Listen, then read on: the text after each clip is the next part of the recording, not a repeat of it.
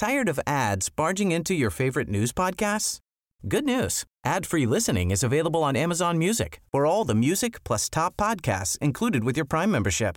Stay up to date on everything newsworthy by downloading the Amazon Music app for free or go to amazon.com slash news ad free. That's amazon.com slash news ad free to catch up on the latest episodes without the ads. Cada noche los expertos se reúnen para debatir, polemizar, desmenuzar a la noticia y a sus protagonistas en una mesa de opinión que saca chispas. Esto es El Heraldo, la silla rota por El Heraldo Radio. Iniciamos. Muy buenas noches, bienvenidas, bienvenidos a esta mesa de opinión del Heraldo de México, La Silla Rota. Eh, como cada semana eh, tenemos invitados de lujo, pero también como cada semana presento a mi colega y amigo Jorge, Jorge Ramos, quien nos va a platicar de qué va la mesa de esta noche. Jorge, muy buenas noches, ¿cómo estás? Alfredo, ¿qué tal? Buenas noches, eh, buenas noches al auditorio. Pues fíjate que eh, pues insistimos que si el año pasado fue bastante movidito, el presente pues no, no, no está dejando no nos está quedando mal. Así es. No nos está quedando mal. Está, está bastante interesante el, el arranque del, del, año. Hay muchos, eh, muchos temas, muchos, eh, dirían en mi pueblo, muchos fierros en la lumbre. Eh, los que estamos eh, viendo ahora. Eh, y bueno, la semana pasada en esta mesa tuvimos eh, a distintos partidos jóvenes, ¿no? Eh, y mujeres. Sobre todo mujeres. Claro. Así es, mujeres, eh, tres mujeres, con quienes repasamos la agenda política, ¿no? Y este ambiente de crispación y polarización que, que lamentablemente vive el país, ¿no? pues lo que nos han tenido ocupados, la, las mañaneras, si se cancelan o no, el tema de las vacunas, si son muchas, son poquitas, si hay un uso político, el caso Sinfuegos, que no deja de de, dar este elementos nuevos eh, cada día hay algo interesante en ese en ese asunto. Y bueno pues ya el nuevo presidente de Estados Unidos Joe Biden no que esta mañana eh, tomó ya pues eh, posesión no este mediodía en Estados Unidos en Washington eh, una, una, una ceremonia que, que, se llevó a cabo digamos de manera tradicional.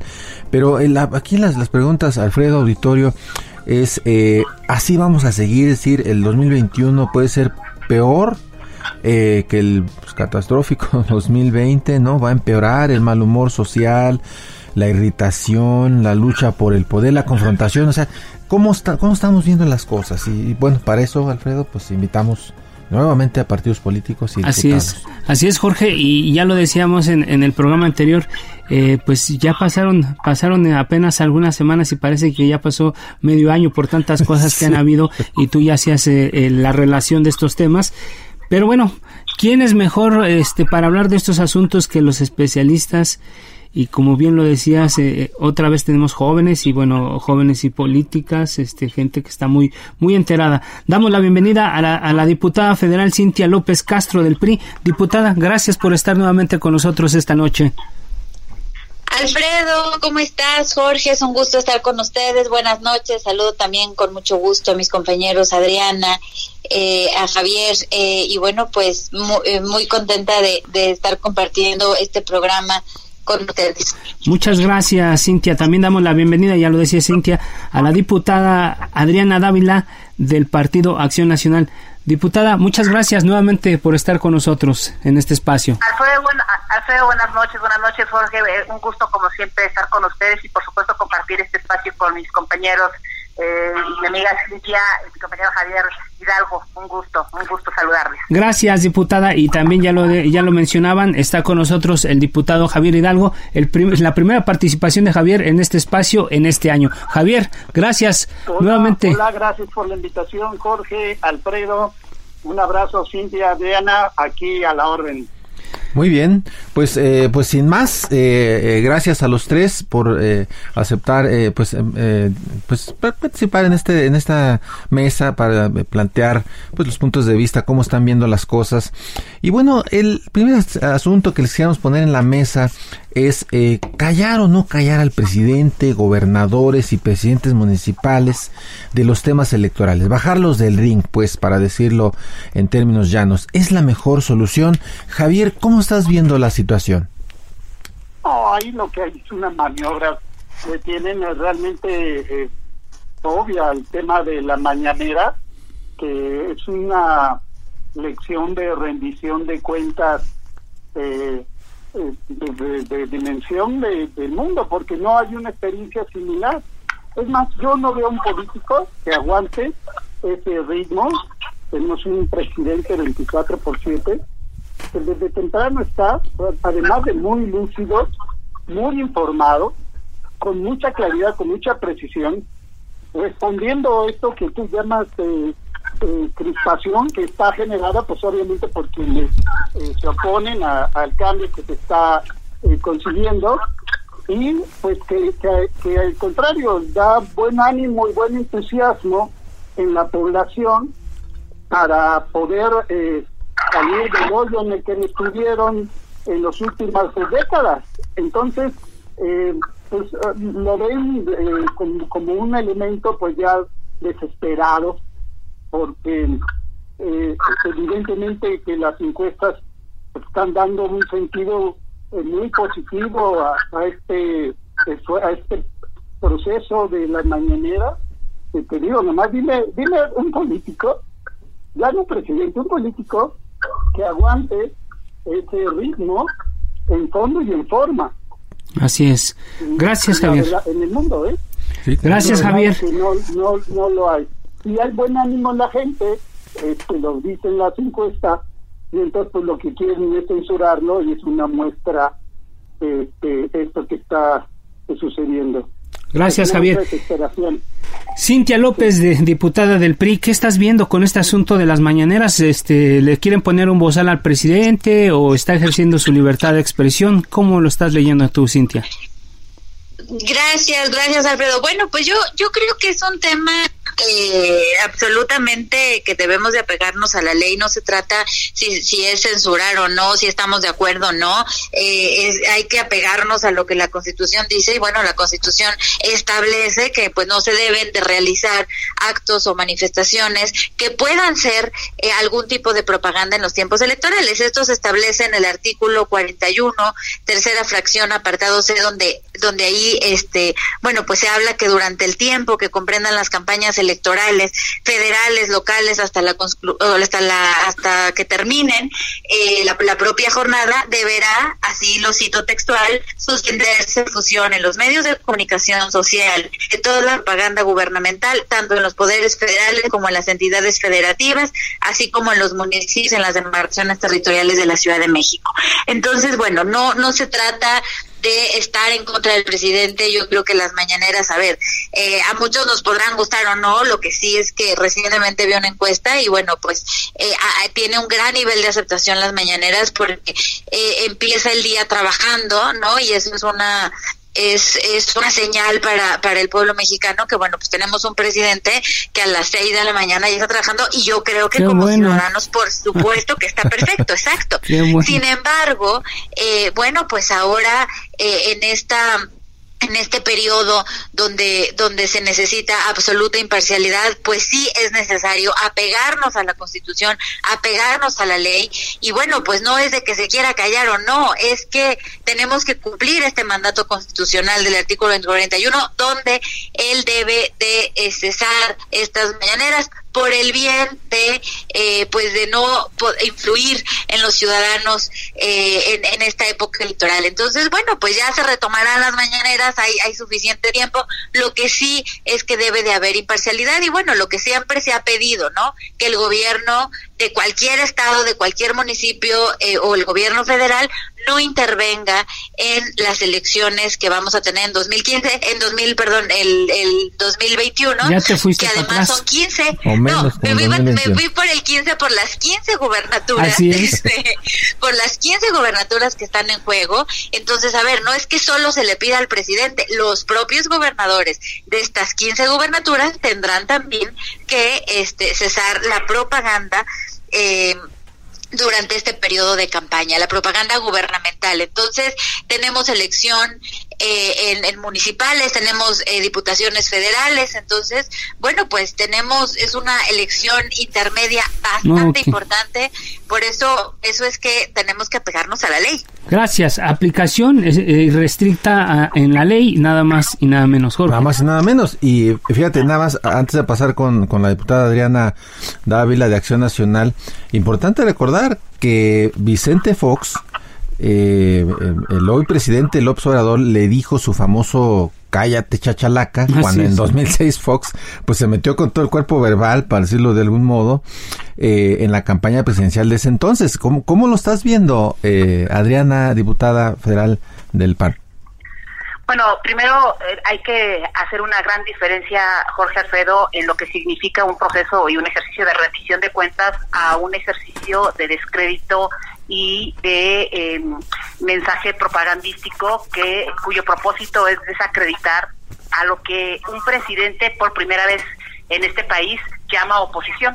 Se supone que un presidente cuando gana debe ser gobernante para todos, debe gobernar para todos. Y el presidente decidió asumir el papel y seguir asumiendo el papel de jefe político del partido Morena. Y creo que si el presidente quiere ser jefe político Morena, está bien que sea jefe político de Morena fuera de la presidencia de la República. Eso eh, es, válido, pero él tiene que gobernar para todos.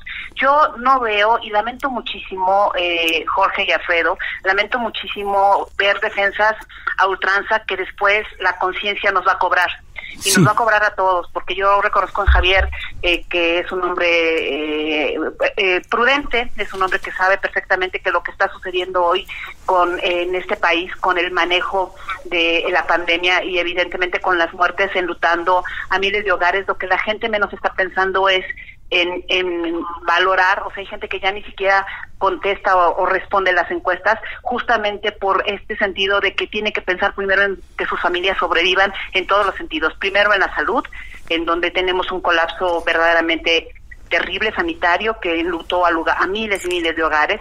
Eh, luego, pues en la economía hay que alimentar a las familias. La gente no puede pensar en votar, se tiene que pensar en comer.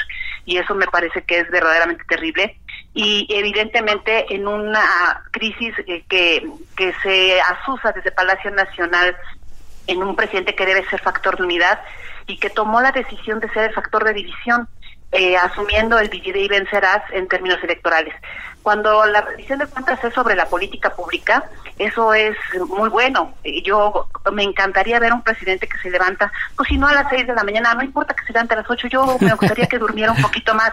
Quizá a lo mejor eso le abriría un poquito la mente, le permitiría tener más lucidez sobre la realidad que vive México y no sobre la realidad que vive le bajaría el mal parte de su gabinete creo que eso nos haría muy bien a todos. Y si quiere levantarse a las seis, está bien, pero que se levanten a trabajar. No es lo mismo eh, pasar dos horas en la mañana diciendo que trabajas, hablando mal de lo que llama, insisto, sus adversarios, de calificando y descalificando todo proceso y toda crítica, mintiéndonos eh, todos los días. Yo no, no había visto nunca un gobernante que mintiera con tanta facilidad, pero también con tanto cinismo. Eh, y además, bueno, el tema de, las mañaneras, pues no solo lo decimos nosotros, ya hay voces dentro de la propia Cuarta Transformación, aliadas eh, importantes que han señalado que hay un hartazgo. ¿Te refieres a Elena Poniatowska? ¿Te refieres a Elenita? Sí, pero ahorita, ahorita lo que hay que decir con toda claridad, mira, yo, yo lo que creo es que si este año no comprendemos que la prioridad no es defender a un personaje que es presidente de la República, sino ver cómo logramos que las familias mexicanas logren otra vez tener eh, sus ingresos bien, que tengan eh, la posibilidad de, no, sufrir las pérdidas que se están sufriendo de vidas, estaríamos en, mejores condiciones. Podemos debatir y entre nosotros destrozarnos. ¿sabes lo que está sucediendo, Jorge y, Alfredo? Se está destrozando el país. No, no había visto con tanta facilidad cómo se hace, eh, como estos dos años. Y hablar todo el tiempo de pasado. Ya vamos en el, el tercer año de gobierno del presidente y ellos prometieron hacer cambios que por supuesto tenían que hacerse. Hay que hacerlos. No, no, no se le llama censura. Se le llama, como ya lo dijo, y no por eso no entré en, a detalle como lo hizo Cintia en la parte legal, hay, hay una ley que él mismo, que usó en su momento, y debo decirlo, para, para criticar esos regímenes. Él, mismo llegó al poder usando esos argumentos. No es posible que, eh, porque además debo decir que a diferencia de lo que en el pasado que se, se hacía, hoy llevamos dos años con esta propaganda política. o sea, no, ni siquiera solo es en tiempos electorales, es todo el tiempo. Vamos a dejarlo ahí, Adriana Dávila, y, y, retomar a lo que decías tú. Yo creo que el, el asunto de, de, la crisis sanitaria que estamos viendo, ese es el momento más crítico, más crítico que estamos viviendo. Y digamos que es este la corona de este de estos dos años, casi tres años de gestión de, de, de Andrés Manuel López Obrador. Pero en un momento regresamos con ese tema. Vamos a otro asunto que, que es de la coyuntura. Los analistas ven que la gestión del presidente López Obrador se volcó a favor de Donald Trump aunque en Palacio Nacional tienen otros datos. El hecho puro y duro es que hoy tenemos nuevo presidente en Estados Unidos y no es, no es Trump o Trump, como dice ya sabes quién, es Joe, Joe Biden. Estamos peleando con Biden o como dijo el responsable de América del Norte, Roberto Velasco, nos vamos a equivocar todos los que creemos que será ruda la relación con la nueva administración de los Estados Unidos. Javier Hidalgo, ¿cómo ves tú este, este tema? Sí, hombre, o sea, si hay un problema eh, que, de, que debe construir una realidad con la que ya hay como un, un con lo que lo compartimos socialmente pues muchos mexicanos, yo la mayoría, o sea, se, están aislando mucho, sobre todo el PAN, es increíble lo que comenta, por ejemplo, esto dice, miente diario en la mañanera una mentira que pudiera decir, ¿sabes? Con la facilidad que se puede desmentir y evidenciar, es todos los días ponerse al escrutinio público, pero ahí lo que se muestra de, parte eh, de nuestra compañía diputada del PAN, pues es que no no no ve que, que aíslan. O sea, sí es importante eh, pues darle seguimiento, escuchar a la gente, tratar de entender la, votación misma del 2018 pues fue un voto contundente contra sus eh, posiciones. Hoy las encuestas como como es que la gente no contesta. Hoy las encuestas está diciendo también algo escúchenlo no no escuchen al presidente escuchen a, la gente que, que, está escuchando al presidente. Y, y el tema pues este este tema de las relaciones con Estados Unidos o sea antes cuando entró Andrés Manuel que, que decían que iba a chocar con Trump, que iba a hacer un choque de trenes. Cuando fue a visitarlo, que decía, no, pues nos, nos da... Es que él lo había anticipado, Javier. A Peña, Nieto. Pero él lo había anticipado, él había dicho que no iba a dejar pasar una. Al terrible Trump, este, ves la despedida que está haciendo Trump de esto. Pues, obviamente que, que el llevar, el de respetar, fíjate, no se metió en la elección interna desde la pasada del presidente Andrés Manuel nunca. Siempre dice hay que respetar a los Estados Unidos para que nos respeten a nosotros. No más lo necesitó, no, más lo necesitó para hacer campaña para él. Eh, eh, eh, y esto basado en está bien, está bien. que nuestra reclamada dice el, el respeto entre los individuos como entre las naciones, el respeto al derecho ajeno es la paz.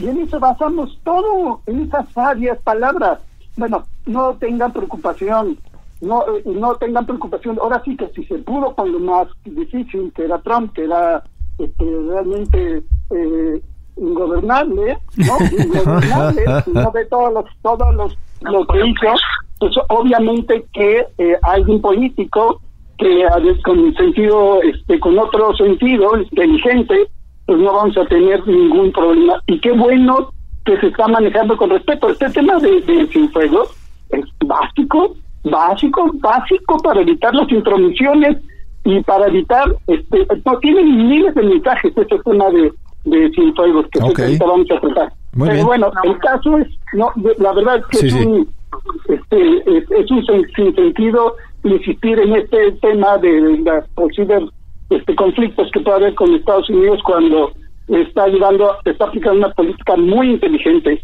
aquí en, aspectos internacionales. Bien, a ver, Adriana, eh, política muy inteligente y nos vamos a equivocar todos los que pensamos que, que va a estar complicada la relación con, con Biden. Adriana David. yo, yo, yo creo que con lo que acaba de decir Javier Hidalgo es, es, es, muy buen alumno de López Obrador, de ver así son, sí saben hacerlo bien y mentir con tanta facilidad, porque para empezar nosotros no fuimos los que auguramos el fracaso de la relación de Donald Trump con López Obrador. López Obrador en campaña aseguraba que si López, si, si Donald Trump se llegaba a ofender a los mexicanos, él lo callaría con los tweets, en fin, todo el discurso que sirve para, que, le sirvió a él para ganar una elección. Escribió un libro, ¿no? Se llama Oye Trump.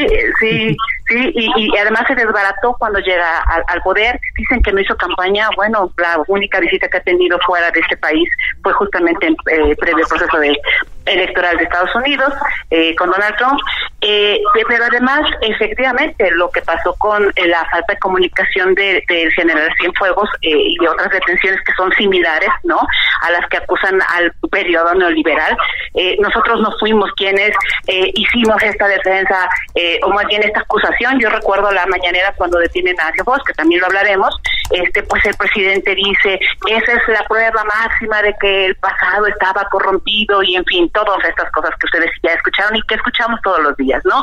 Sí, sí me entero, justamente porque me entero y porque yo eh, eh, no solo oigo al presidente, digo, está bien que sea mi presidente porque le gusta a él o no, también es presidente de este país en el que yo vivo, este pues bueno finalmente eh, también escucho otras voces y también vemos otra realidad que, que nos está viendo en las encuestas. Hay un gran número de indecisos un gran número de indecisos mayor que, que lo que tienen una posición definida esas personas son las que están viviendo y padeciendo este país polarizado. Y a mí me preocupa muchísimo porque si uno de los temas en los que tendríamos que estar súper coordinados es el de seguridad, justamente, me preocupa mucho la relación que puede haber por la falta de respeto que hubo previo a todo este proceso, por la intromisión que hubo como nunca de México en un proceso electoral como la callo de, de Donald Trump. A mí me parecía, con todo respeto lo digo, porque me duele, me duele que sea mi presidente, o sea, el presidente de mi país, este, el que se haya puesto de tapete de un presidente que cuyas consecuencias todavía las vimos previo a la toma protesta de Joe Biden, justamente cuando toman el Capitolio, cuando hay muertes, cuando hay una, incluso videos que circulan en donde festejan esta confrontación entre, entre la gente de Estados Unidos, la misma confrontación que vivimos en México. Eh, como nunca un presidente ha puesto a pelear a mexicanos contra mexicanos, pues yo espero y sí deseo que, que a México le vaya bien, porque no se trata, eh, no es no todo gira en torno al presidente de la República, gira en, torno a la seguridad de las mexicanas y los mexicanos. Gracias. Gracias, Adriana. Y bueno, ojalá y no repitamos efectivamente esa, esa historia de Estados Unidos, pero a ver, Cintia López Castro. ya la repetimos. ya la repetimos. Cintia López Castro, ¿cómo ves tú? ¿Estamos repitiendo? ¿Estamos Vamos a ir cerrándole el tema porque nos viene el corte, Cintia. tres este, minutitos.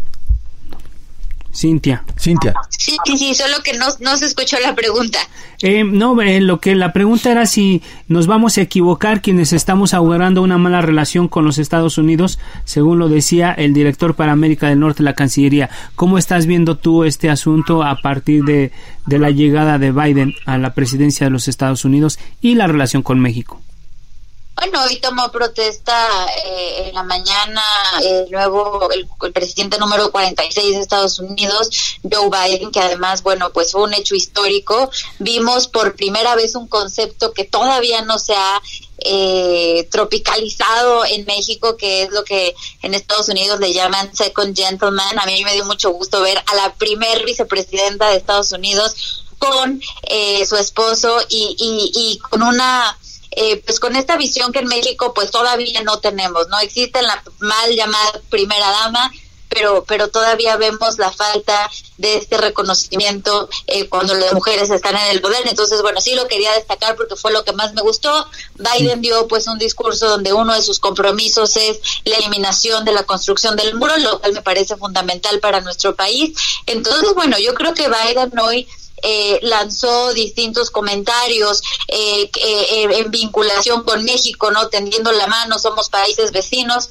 Entonces, bueno, pues tendrá que la Cancillería, empezando por el presidente de la República, pues establecer una relación muy estrecha con el presidente de Estados Unidos. Si hubo errores en el pasado, pues sí, eh, no hubo un vínculo con, con los candidatos con, con, los candidatos demócratas desde un inicio, toda la apuesta era para Trump y bueno, pues hoy vimos salir a salir a Trump eh, rumbo a Florida derrotado eh, se acabó ese este régimen pues eh, fue extremista que fue eh, autoritario y bueno yo yo espero que sea una gran lección para México que el presidente de la República pueda restablecer las relaciones con Joe Biden. Yo lo que vi en el discurso es que hay toda la intención del gobierno estadounidense de tener una estrecha relación con el gobierno mexicano Gracias, Cintia. Pues eh, vamos a hacer una pausa, Jorge, amigos del auditorio, eh, y regresamos con nuestros invitados. No le cambie, regresamos en un minuto.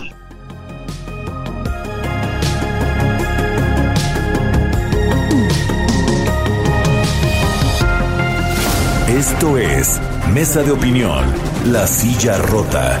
La polémica y el debate continúan después del corte. No te vayas.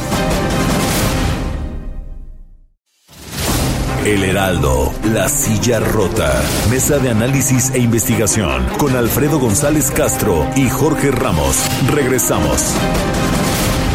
Jorge, nos quedamos ahí con un tema interesante y otro más interesante. Sí, fíjate que este, justamente anoche tú abordabas en, A Fuego Lento aquí en, estos micrófonos con el senador Armenta el tema de los autónomos, ¿no? ¿Qué está pasando con esta, con esta iniciativa? Quisiéramos eh, muy rápidamente abordar este tema eh, con, nuestros invitados. Eh, Adriana Dávila, de Acción Nacional, eh, ¿qué, valoración tienes respecto de la, pues la desaparición o que sus, las funciones de los órganos autónomos en varios de los casos sean pues asumidas por dependencias del gobierno federal?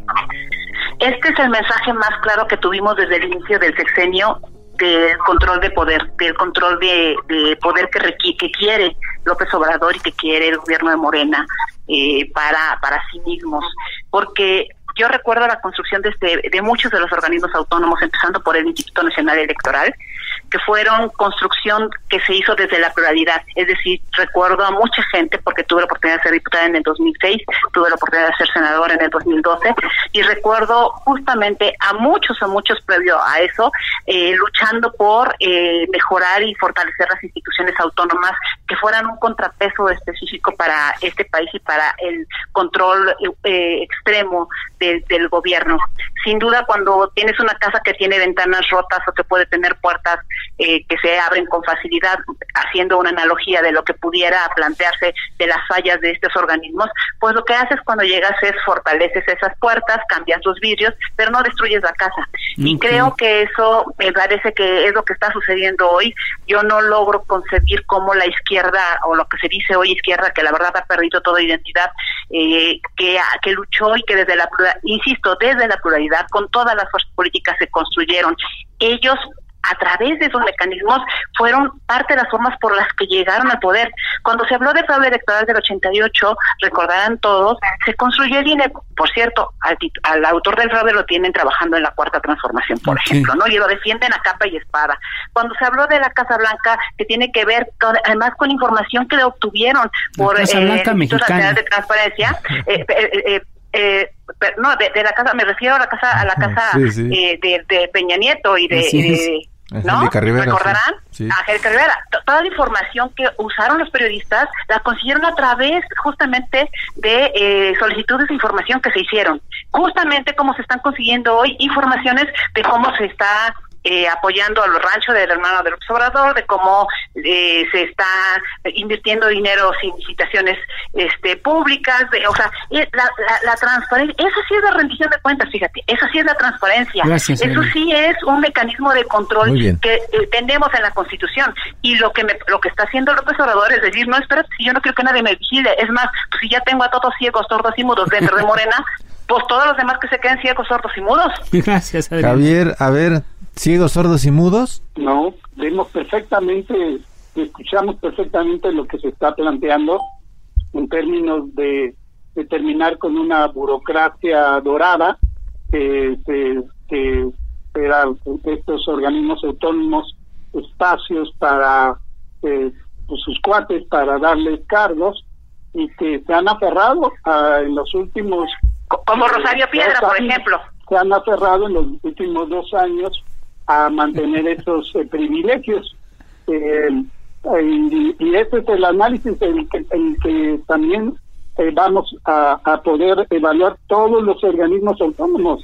Fíjate, logramos ya hacer una política de austeridad en, en el poder legislativo, el ejecutivo, no se diga, ¿no? Hemos, este, porque la gente, ese dinero tiene que ir a la gente, no no puede ser que, sigamos con esos privilegios, ¿no? De, y, y ¿qué, ¿qué es lo que han hecho estos organismos autónomos? Ampararse los consejeros, que son decenas, ya sumando de todo, se ampararon y ganan mucho más que el presidente, como si trabajaran este, mucho. ¿Verdad? Y, implican, implican, implican grandes gastos. Entonces, ¿qué es lo que están defendiendo, Cintia? Perdón, está Adriana, ¿qué es lo que están defendiendo? Pues los privilegios. Eso es lo que se le han pasado estos dos años. Dicen, están polarizando, eh, polarizan porque ellos solo defienden la corrupción y los privilegios. Necesitamos que haya un gobierno que sirva a la gente.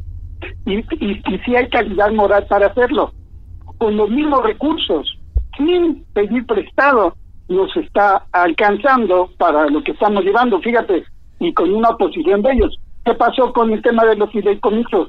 Que lo recuerden, que recuerden cómo se opusieron que pudiéramos obtener recursos para las vacunas, que era lo que necesitábamos y que iba a salir de los fideicomisos sin dejar de atender a las personas que, que estaban eh, beneficiadas de los fideicomisos y de ahí van a salir, salir unos 32 mil millones de pesos para la vacuna, pero y eso a sabiendas el PRI y el PAN. Que ese dinero iba para la salud, porque se lo dijimos en todo momento, el secretario de Hacienda, todo mundo se lo dijimos, se tiraron en el piso, los del PAN literal se tiraron en el piso para tratar de impedir que obtuviéramos esos recursos que servían para las vacunas para poder eh, llegar a acuerdos con las farmacéuticas mucho antes y querían y luego querían que lo metiéramos en el presupuesto del 2021 fíjate estaríamos llegando apenas a acuerdo en marzo y las vacunas estarían yo creo que hasta por noviembre o el próximo año. No sí, sí hay hay mucha mezquindad hay mucha falsedad. Adriana este, cada palabra que comenta es una gran mentira ¿verdad? No puedo creerlo. que se dice que, que se dicen mentiras, pero es una gran mentira, generan una realidad que es completamente ajena. Ahora resulta que los indecisos están indecisos porque están de acuerdo con ella. No, no, no, no. Sí es importante, sí es importante, es una gran responsabilidad. El PAN ha sido, es el partido más histórico de México, es, era el más importante, fue el que defendió por años la democracia, la honestidad y, la verdad que los panistas están traicionando los principios del propio PAN, se la han pasado defendiendo la corrupción, se la han pasado defendiendo los privilegios. Y entonces ahora este este es un este es un ejemplo quedó muy claro que lo que te quiere claramente terminar es con esa burocracia dorada, privilegiada que, que fueron a enquistar ahí en los órganos autónomos. Gracias, Javier Hidalgo. Eh, Cintia López, eh, después regresamos con Adriana por si quiere comentar algo, pero ahora vamos con, Cintia López, este, tu, tu postura sobre el tema de, la, de los órganos autónomos y la iniciativa que ya está en ciernes sobre este tema, Cintia. Gracias, Alfredo. Bueno, pues creo que he sido una defensora desde el inicio de la legislatura de los organismos autónomos. El primer organismo autónomo que desapareció en este, que desaparecieron en este gobierno fue el Instituto Nacional de Evaluación Educativa, el INE. Dimos una batalla, bueno, este, hasta el último minuto para que no desapareciera.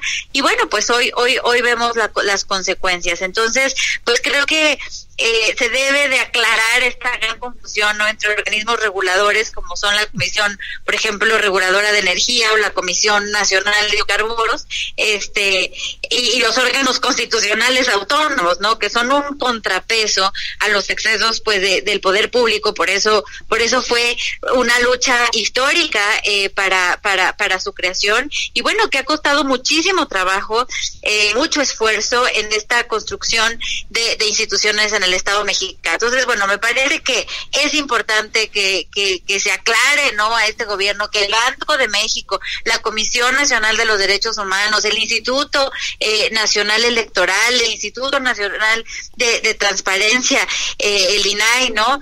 Eh, también, por ejemplo, tenemos el INEGI, este, bueno, pues el Consejo Nacional de Evaluación de la Política de, Desarrollo Social, pues no son dependencias del Ejecutivo que puedan desaparecer, pues de un plumazo como, como es lo que se intenta y como se ha hecho de facto, este, pues en varias, por ejemplo, secretarías de, de la Administración Pública Federal, donde, bueno, el Ejecutivo pues sí tiene la facultad de reducir el, eh, algunas subsecretarías o áreas del gobierno, pero, pero bueno, aquí no se puede, ¿no? Cada uno de estos órganos del Estado mexicano tiene pues funciones claras, específicas y además ha sido una conquista no solo este de, de, de la lucha histórica por los organismos autónomos, sino también de la sociedad civil, de los ciudadanos, ¿no? De los luchadores de los derechos humanos. Entonces, no podemos ver que ahora está en amenaza el INAI, ¿no? Eh, que, que los consejeros del INE eh, lo han comentado distintas veces. Bueno, el INE está siempre en un hilo a ver si les van a dar presupuesto, a ver si los desaparecen. A, ver, es un, eh, es un eh, organismo autónomo fundamental para la democracia mexicana. Entonces, pues creo que son respuesta además a, diferentes eh, eh, partes históricas que el Estado mexicano ha tenido. Entonces, bueno, pues me parece que es un error querer desaparecer. El argumento del gobierno es que son cuotas eh, que muchas veces quienes encabezan o quienes son parte de estos organismos son cuotas de partidos políticos, lo cual, a ver, por supuesto que, que sea esto, sí, no, yo creo que tampoco hay que negarlo y explicarlo a la ciudadanía, pero bueno, pues hoy hay, hoy hay reglamentos mucho más claros. Doy un ejemplo de ello. Antes en los eh, institutos locales eh, por ejemplo, electorales, pues eran eh, nombrados en el Congreso. Hoy son propuestas eh, del propio Instituto Nacional Electoral. Entonces, bueno, pues sí hubo casos donde eran cuotas partidistas, que yo estoy a favor de que se acaben estas cuotas partidistas en, organismos autónomos, porque antes sí, sí era así, ¿no? De repente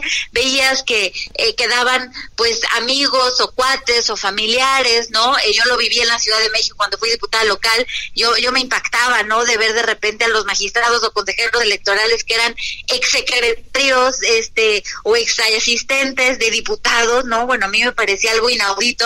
Entonces, entiendo el enojo y entiendo esta narrativa del gobierno en contra de los de, de no de los organismos autónomos, de las cuotas partidistas en organismos autónomos.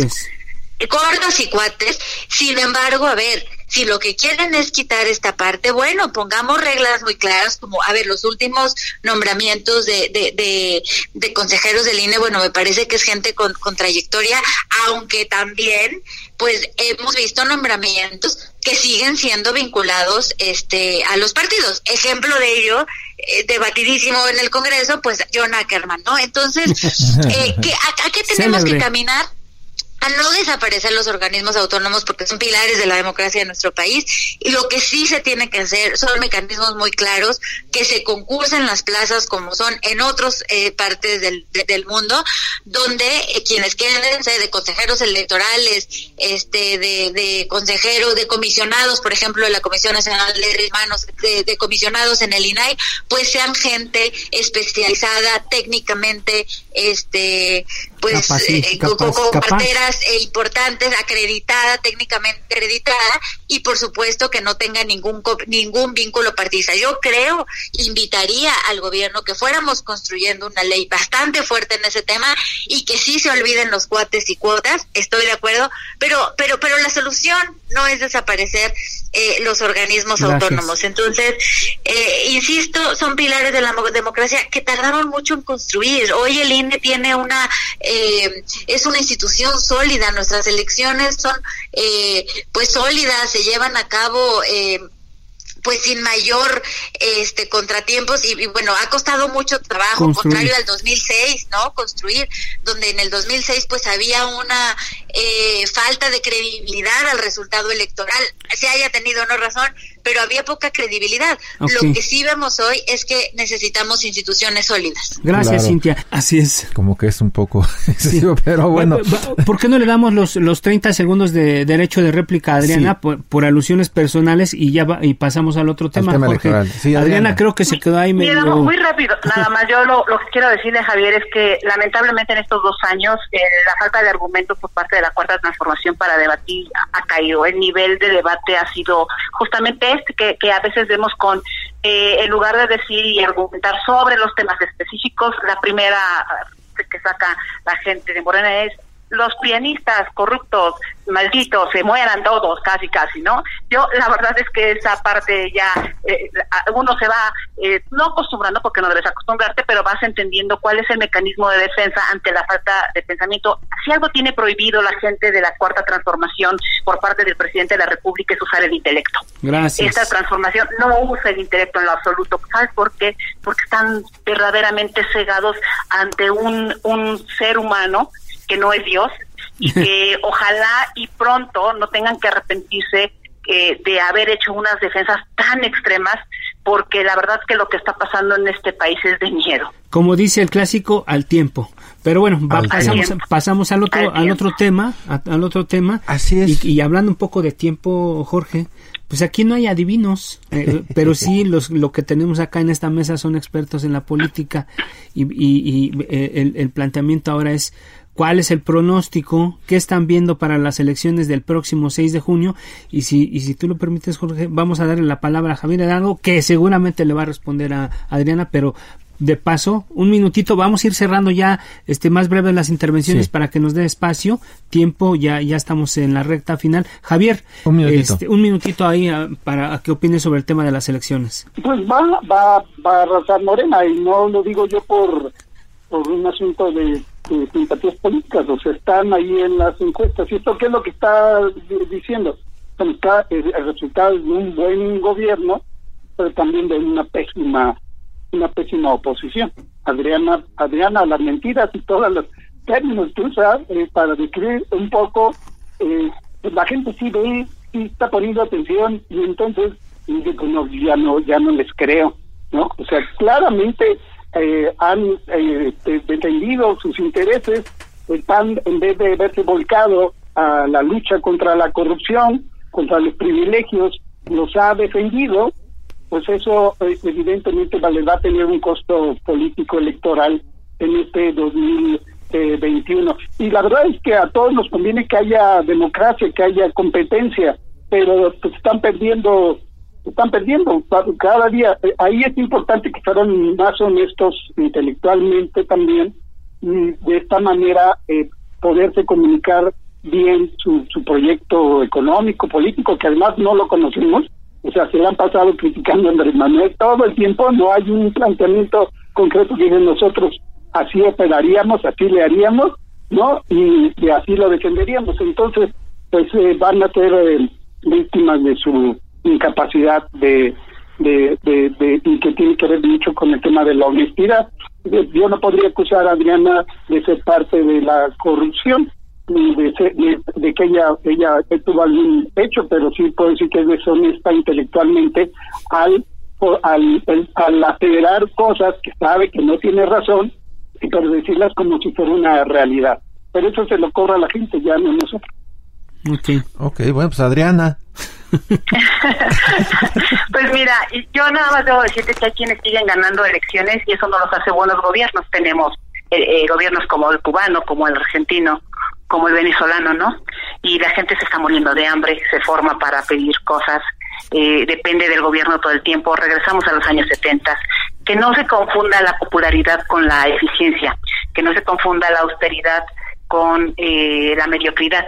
Y mira, la verdad es que yo confío en que haya gente que despierte, que vaya viendo que, que sus necesidades que hoy están siendo cada vez más apremiantes no los obliguen a, a, a esta presión, a esta dependencia que tienen del gobierno, porque repartir dinero que no es que no es suyo, porque el presidente reparte dinero como si fuera suyo, se le olvida que ese dinero sale de los impuestos de la gente que produce, que trabaja y que hoy mucha gente ya está dejando de producir justamente por la falta de apoyos, justamente por la falta de incentivos, justamente por la falta de oportunidades para nuestros jóvenes que son los que están eh, lamentablemente sufriendo y padeciendo más las consecuencias de este gobierno. No, que no se equivoquen, no, no, no es un tema de eh, la respuesta a un buen gobierno, sino de una estructura electoral aceitada a la que incluso se le está priorizando para poder vacunarla. Esta, esta estructura que nos cuesta miles de millones de pesos de los famosos servidores de la nación, que son una estructura territorial pagada por el gobierno, protegida por el gobierno, que como nunca hace proselitismo, que ha habido ya demostraciones al respecto, eso no significa que esté la gente respondiendo a un buen gobierno, eso significa que la gente está eh, necesitada en este momento ante esta crisis que, como bien dijo el presidente, le cayó como anillo al dedo. Y que lo que tiene es un grupo pues dependiente económicamente en este momento por lo que suceda. Claro que tenemos que hacer una reflexión los partidos políticos de oposición de lo que estamos haciendo, pero no, yo no comparto con lo que dice Javier, no, no miento y los datos no los digo yo, tan es así que ayer justamente un estudio serio habla de cómo se ha ampliado la desigualdad y cómo creció la desigualdad en México en estos dos años respecto de los datos estadísticos que ellos mismos usaron para hacer campaña en el pasado. A mí me parece que el tema no se trata solo de ganar elecciones. Las personas que hacemos política somos responsables también de hacer lo correcto, no de ser populares, ¿eh? Gracias, Adriana. Cintia López, ¿cómo estás viendo tú este, las elecciones de aquí para el 6 de junio? Ah, yo creo que, eh, insisto, las grandes ganadoras sin duda seremos las mujeres. Este vuelvo a comentar hoy con la toma de protesta de, de Biden y la primer vicepresidenta de Estados Unidos. Bueno, pues creo que las mujeres estamos llegando a las posiciones de mando, que es lo que se necesita en nuestro país y en el mundo. Entonces, bueno, pues de entrada contenta de este eh, acuerdo que, que, que, que, muchos partidos resistían, ¿no? Eh, donde son serán de las 15 gubernaturas, 7 serán candidatas, pues ya están casi por definirse el 100% de ellas. PRI, PRD hay una alianza en 11 gubernaturas que bueno, pues sin duda eh, se vuelve mucho más competitivo que ir un partido eh, solo. Yo creo que la, los, los partidos, el principal objetivo es ganar elecciones, entonces bueno, pues PRI, PAN, PRD en este momento eh, estarán combatiendo al régimen de Moreno pues para tratar de ganar algunas gubernaturas y yo creo que hay gubernaturas también muy sólidas que tiene este en el caso del PAN, ¿no? Que, hay gubernaturas muy sólidas, el caso de Chihuahua, el caso de Querétaro, este el caso de Nuevo León, bueno, pues es un caso bastante bastante peleado y si se gana Morena será con una expriista, eh, por, por del PAN pues tienen sus candidatos, el PRI también está fuerte, y pues bueno, yo lo que veo es que las gubernaturas estarán bastante competidas, yo creo que la alianza da que no se haya tanta dispersión en la votación, y entonces, eh, si bien en una alianza no se suman como tal los votos de todos los partidos, o sea, no se pueden hacer las proyecciones que dos más dos es cuatro, ¿no? En una alianza muchas veces los votos que sacó el PAN en una elección y el PRI en una elección no forzosamente se van a sumar, bueno, pues sí, será una elección mucho más competida. Van, eh, si no me equivoco, en más de 170 distritos electorales en Alianza PAPRIN-PRD, lo cual evidentemente este pues frenará que Morena tenga la mayoría pues absoluta como la tuvo en esta legislatura y los que lo vivimos como como legisladores federales pues la verdad es que fue eh, es, es una agonía no estar en una legislatura donde tienen mayoría absoluta y donde no te van a alcanzar los votos para frenar reformas constitucionales como nos hubiera gustado. Yo, yo creo que comparto con Adriana frenar, ¿no? Eh, en mi caso, este, pues lo viví mucho el, eh, todo, todo el tiempo y bueno, pues yo creo que sí tendrá Morena un número importante en el Congreso. Es el partido en el poder, por supuesto que sí, pero lo que sí eh, me atrevo a pues no asegurar, pero hacer una proyección es que no tendrán la mayoría absoluta y bueno, los bloques en el Congreso, en eh, yo creo que ya al final de la legislatura eh, lo empezamos a hacer más, creo que hubiera sido bueno que, los coordinadores tuvieran esta visión desde un principio como un bloque opositor, entonces bueno, pues sin duda perderá Morena la mayoría en el Congreso y eso hará que, eh, bueno, yo creo que todas las reformas que querían hacer las hicieron en esta legislatura, pero bueno, eso ayudará a tener un contrapeso. Gracias, Cintia. Gracias, Cintia. Bueno, pues eh, se nos acaba el tiempo. La verdad es que agradecemos mucho a Adriana Dávila del PAN, a Cintia López Castro del PRI, por supuesto Javier Hidalgo eh, Morena, eh, sus, sus puntos de vista. claramente expresados, ¿no? En los distintos temas que abordamos. Y bueno, el reto de las elecciones. Morena confía en arrasar y la oposición confía en que no sea así, ¿no? Y pronto, pronto, bueno, ya, ya, ya vimos a los expertos hablando de estos temas de la coyuntura, pero algo que nos debe llamar también a la reflexión es el momento tan crítico que estamos viviendo en México y el mundo con el tema de la pandemia, el número de contagios, el número de personas, de fallecimientos es más grave, es más grave de lo que se esperaba. Eh, aquel escenario catastrófico ha sido multiplicado por cuatro y estamos atravesando por un momento muy complicado sin ánimo de alarmar a la gente, sin ánimo de, de alarmar al auditorio. Cuídese mucho, cuídese mucho porque este es un momento muy crítico para la situación de la salud en México, Jorge. Así es, eh, cuídense mucho, cuídense mucho. Gracias, gracias, diputadas, diputado. Eh, también ustedes cuídense, les mandamos un abrazo a la distancia y como siempre, bienvenidos en este espacio. Descanse, muy buenas noches, Jorge. Buenas noches, no se les olvide ser felices y usen cubrebocas, yo me lo pongo.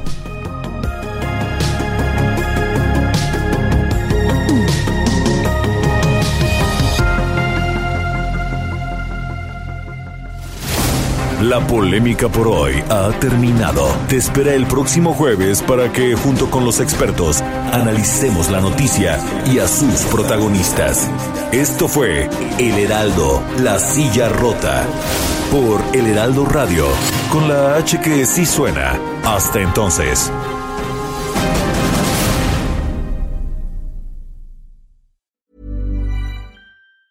¿Tired of ads barging into your favorite news podcasts? Good news. Ad-free listening is available on Amazon Music for all the music plus top podcasts included with your Prime membership. Stay up to date on everything newsworthy by downloading the Amazon Music app for free or go to amazon.com slash news ad free. That's amazon.com slash news ad free to catch up on the latest episodes without the ads.